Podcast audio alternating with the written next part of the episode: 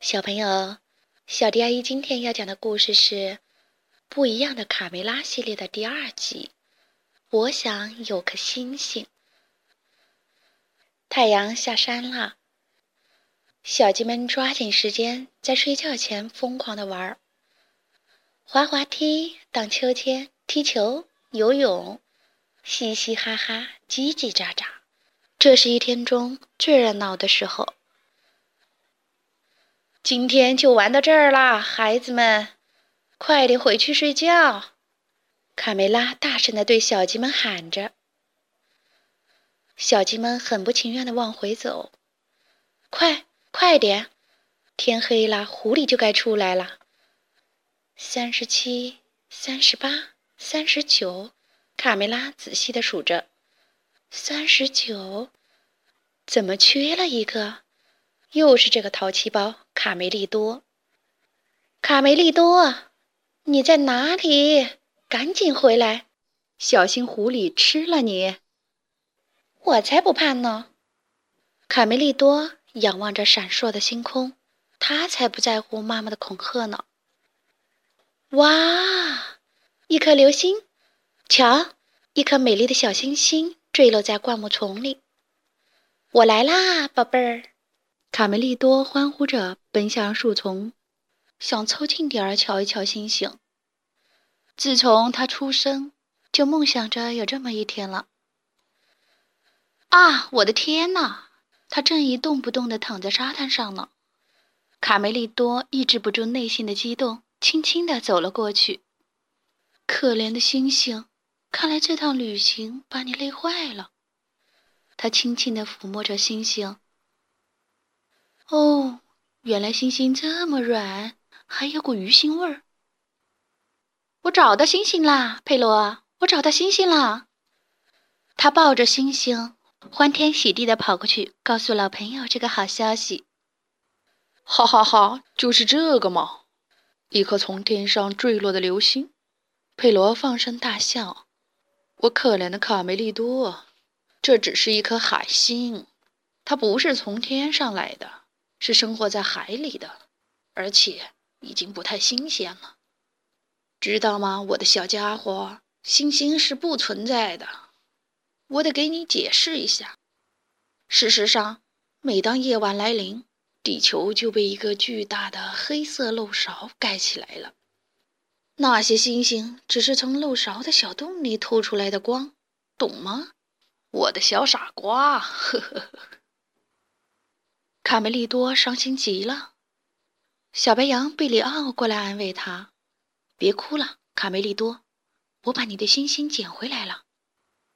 我告诉你一个秘密，我有一个朋友伽利略先生，他和你一样，每天晚上都在看星星呢。我们去问问他，说不定会得到一个满意的答案。”他们来到有座美丽花园的房子前，这就是伽利略的家。他们远远地看到了天文学家伽利略先生正在看星星，旁边还趴着一只小猫咪。好奇怪的家伙，他竟然从管子里边看星星！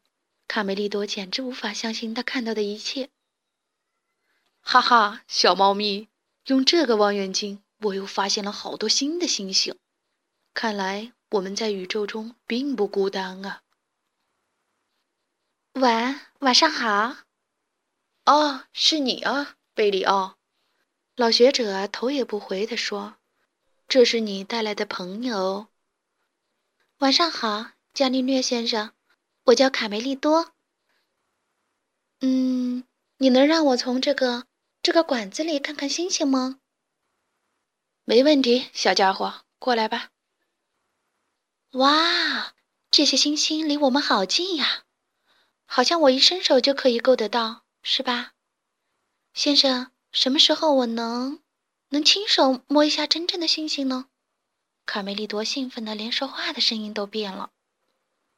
摸星星？哦，呵呵呵呵！伽利略大笑起来。那要等到小鸡也能长出牙齿的时候吧。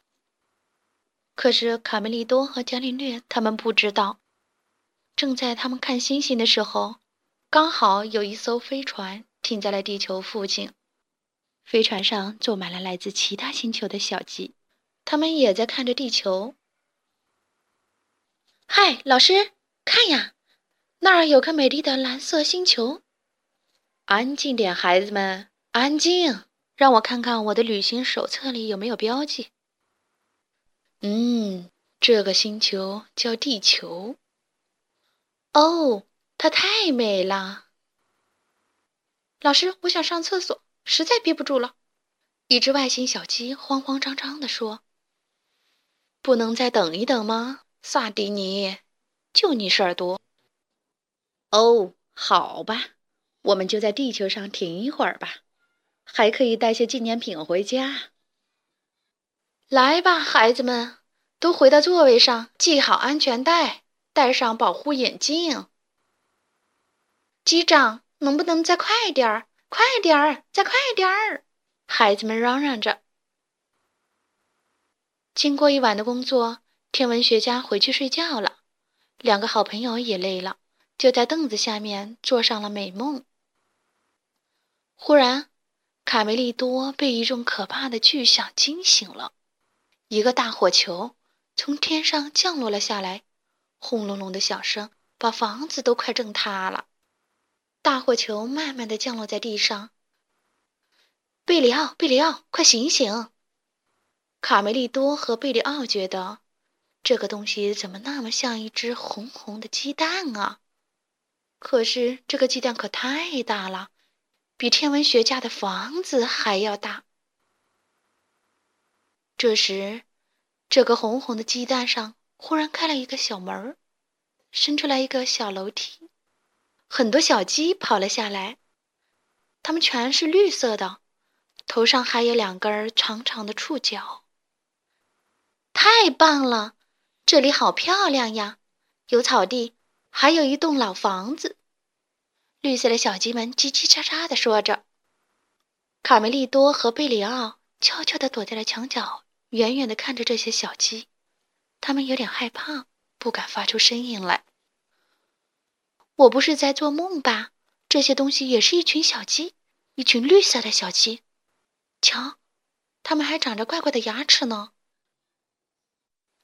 小朋友，要知道外星小鸡来到地球后发生了什么事情，我们下次再讲吧。好啦，今天的故事就讲到这里。关注微信公众账号“小迪阿姨讲故事”，就可以听到更多好听的故事了。接下来，我们一起听一段好听的音乐吧。